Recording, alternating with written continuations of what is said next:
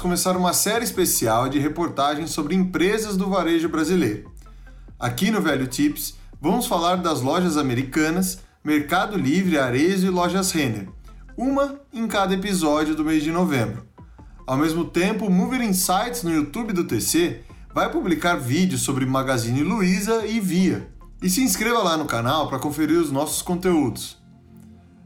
No episódio do Velho Tips de hoje, você vai conhecer a história das lojas americanas e como a companhia está navegando pelos desafios do varejo na Bolsa de Valores brasileira.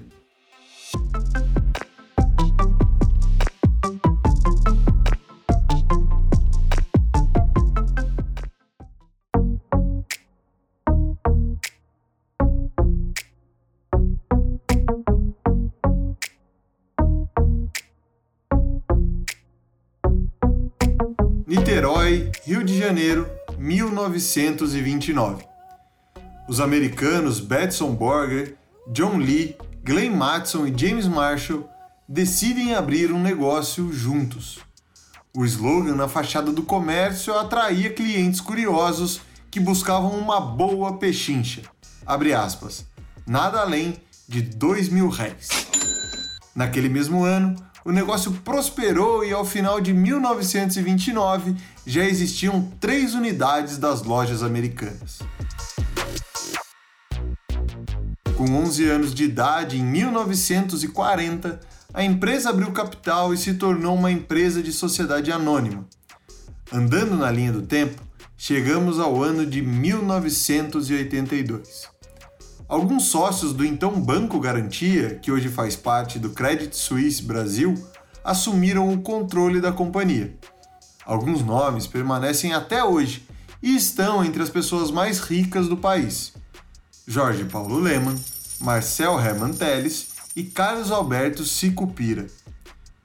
Em 1999, nasce a Americanas.com, o primeiro braço digital da companhia, colocando em prática o modelo de e-commerce. Essa área se expande com a aquisição do Shoptime em 2005 e com a fusão entre Americanas.com, Submarine e Shoptime no ano seguinte.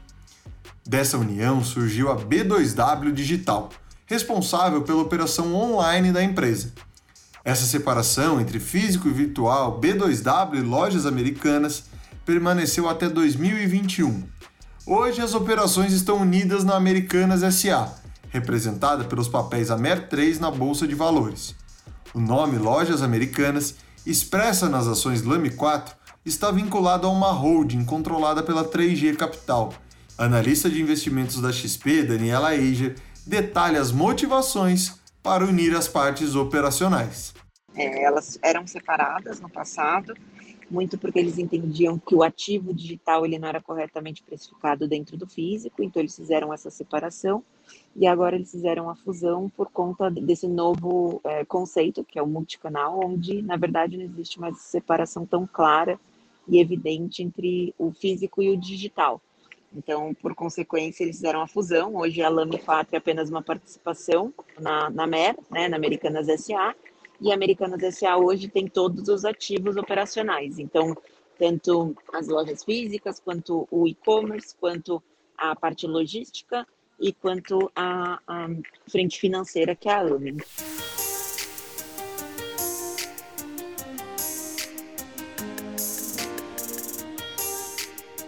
O setor de varejo na Bolsa Brasileira sofre uma forte queda no ano, caindo até 60%.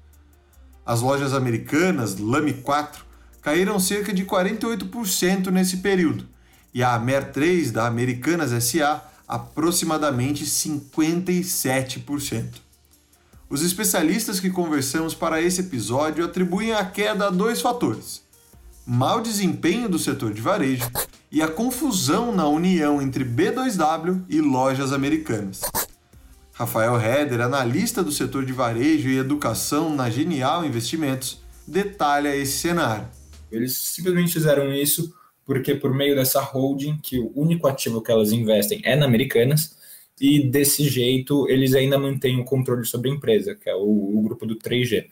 E você pega isso com um cenário macroeconômico adverso, juros altos, que afeta sim na venda dos produtos, principalmente que a inflação estava mais alta na, de eletrodomésticos. Então aí a gente vê essa reação no que teve com os papéis da empresa.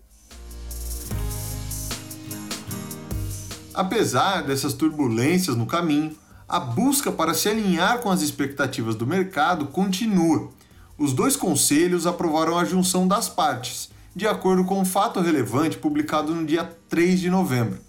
E analista de varejo do Banco do Brasil, Georgia Jorge, explica quais benefícios podem surgir com essa fusão. Eu entendo que no caso da Americanas, primeiro que você, combinando as bases acionárias, você gera uma maior liquidez para o papel, tá? E, e, gera também uma maior simplicidade em termos de governança corporativa. Fica mais claro para o investidor minoritário quais são os seus direitos, qual é a, a, o seu direito de voto, enfim. É, eu acho que fica tudo muito mais claro para o investidor saber onde ele está entrando e o que, que, ele vai receber em termos de dividendos, em termos de governança corporativa mesmo. Então, eu acho que esse é o, é, o ponto negativo é, da reestruturação societária feita em abril, que não ficou muito claro, acho que para os acionistas e para os investidores, o porquê da manutenção da holding. Então, é, esse é o, é o, acho que é o principal foco, é simplificar a governança corporativa da companhia e aumentar a liquidez dela.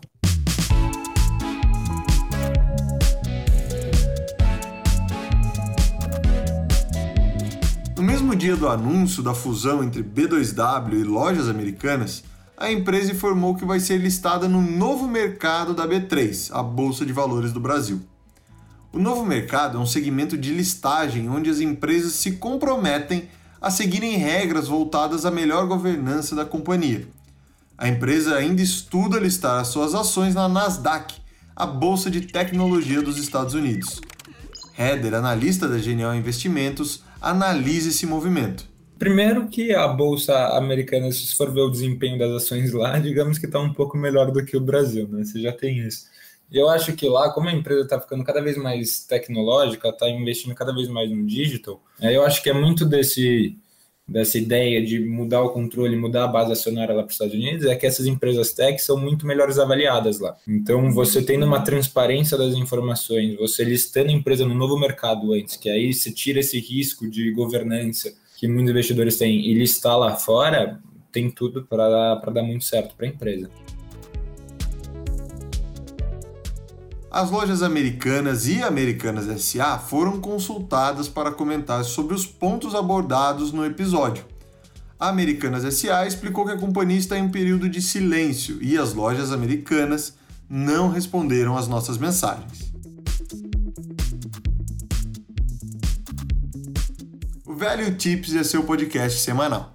A nossa missão é destrinchar os assuntos mais relevantes do Brasil e do mundo e que podem impactar a sua vida e os seus investimentos. Para ouvir esse ou qualquer outro episódio novamente, é só procurar por Value Tips no TC Station ou nas plataformas de podcast.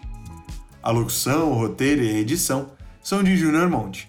A supervisão é de Vinícius Custódio e Leonardo Levati. E as artes de divulgação são de Vinícius Martins. Muito obrigado e até a próxima edição.